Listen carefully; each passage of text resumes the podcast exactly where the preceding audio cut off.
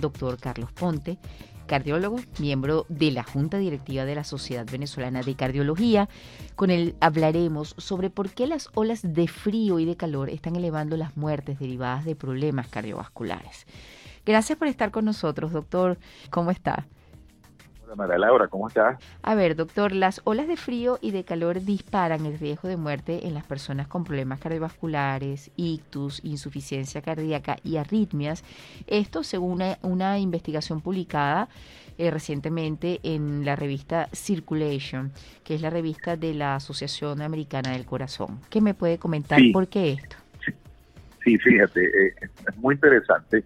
Eso viene a propósito además de una publicación que se, de forma paralela se publicó en Circulation en la revista El Periódico Americano del, Corazón, es Jack, de, tiene una semana, algo así de publicado, donde primero se refuerza, se mantiene que la primera causa de muerte a nivel mundial, a escala mundial, son las enfermedades cardiovasculares.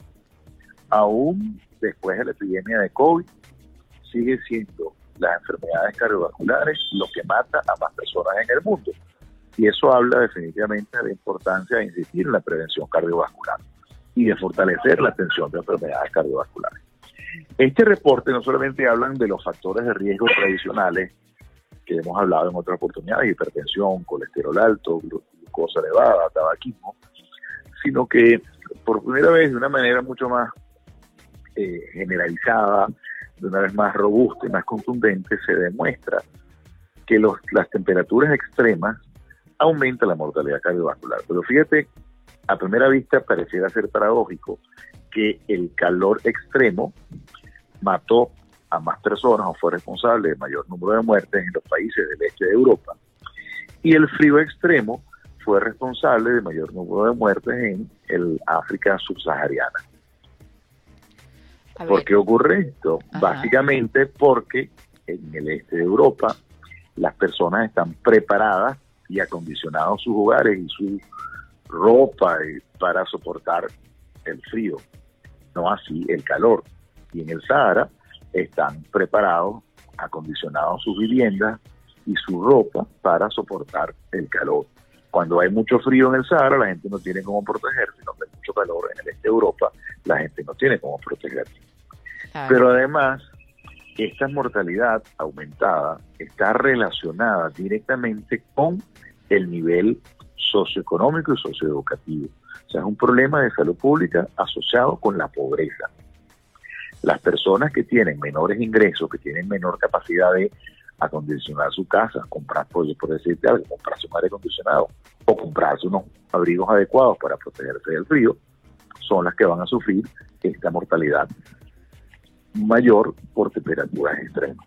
Básicamente lo que hacen las temperaturas extremas es que disparan una respuesta adrenérgica, aumenta la frecuencia cardíaca, aumenta la presión arterial, aumenta las arritmias y en una persona que tiene de base enfermedad cardíaca, aumentan las demandas de oxígeno del corazón y eso puede llevar a la muerte por arritmias o por insuficiencia cardíaca o por infarto agudo que se presenta.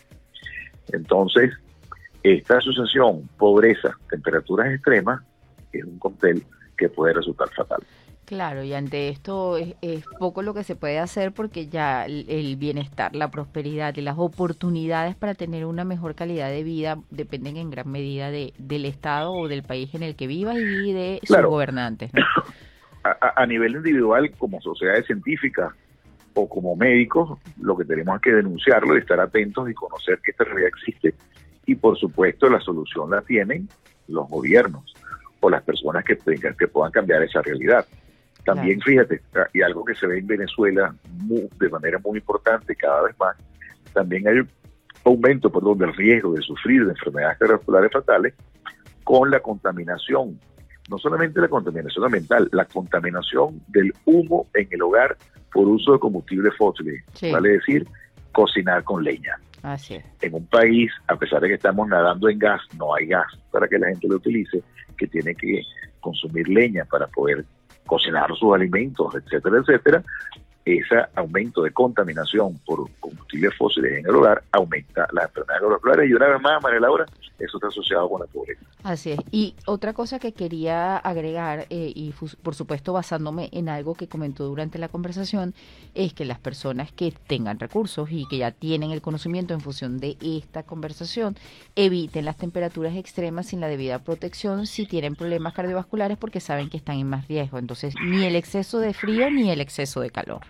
Claro, absolutamente. Eso, por eso, eso es una llamada de alerta y educativa también, porque hay que estar preparado para tener confort térmico, tanto en el extremo de frío como en el extremo de calor. porque esas temperaturas extremas pueden destapar complicaciones cardiovasculares que están latentes. Estuvimos conversando con Carlos Ponte, cardiólogo, miembro de la Junta Directiva de la Sociedad Venezolana de Cardiología. Pueden encontrar a mi invitado en el Instagram arroba cardio piso prevención, arroba cardio piso prevención, cardio piso prevención, cardio piso prevención, cardio piso prevención.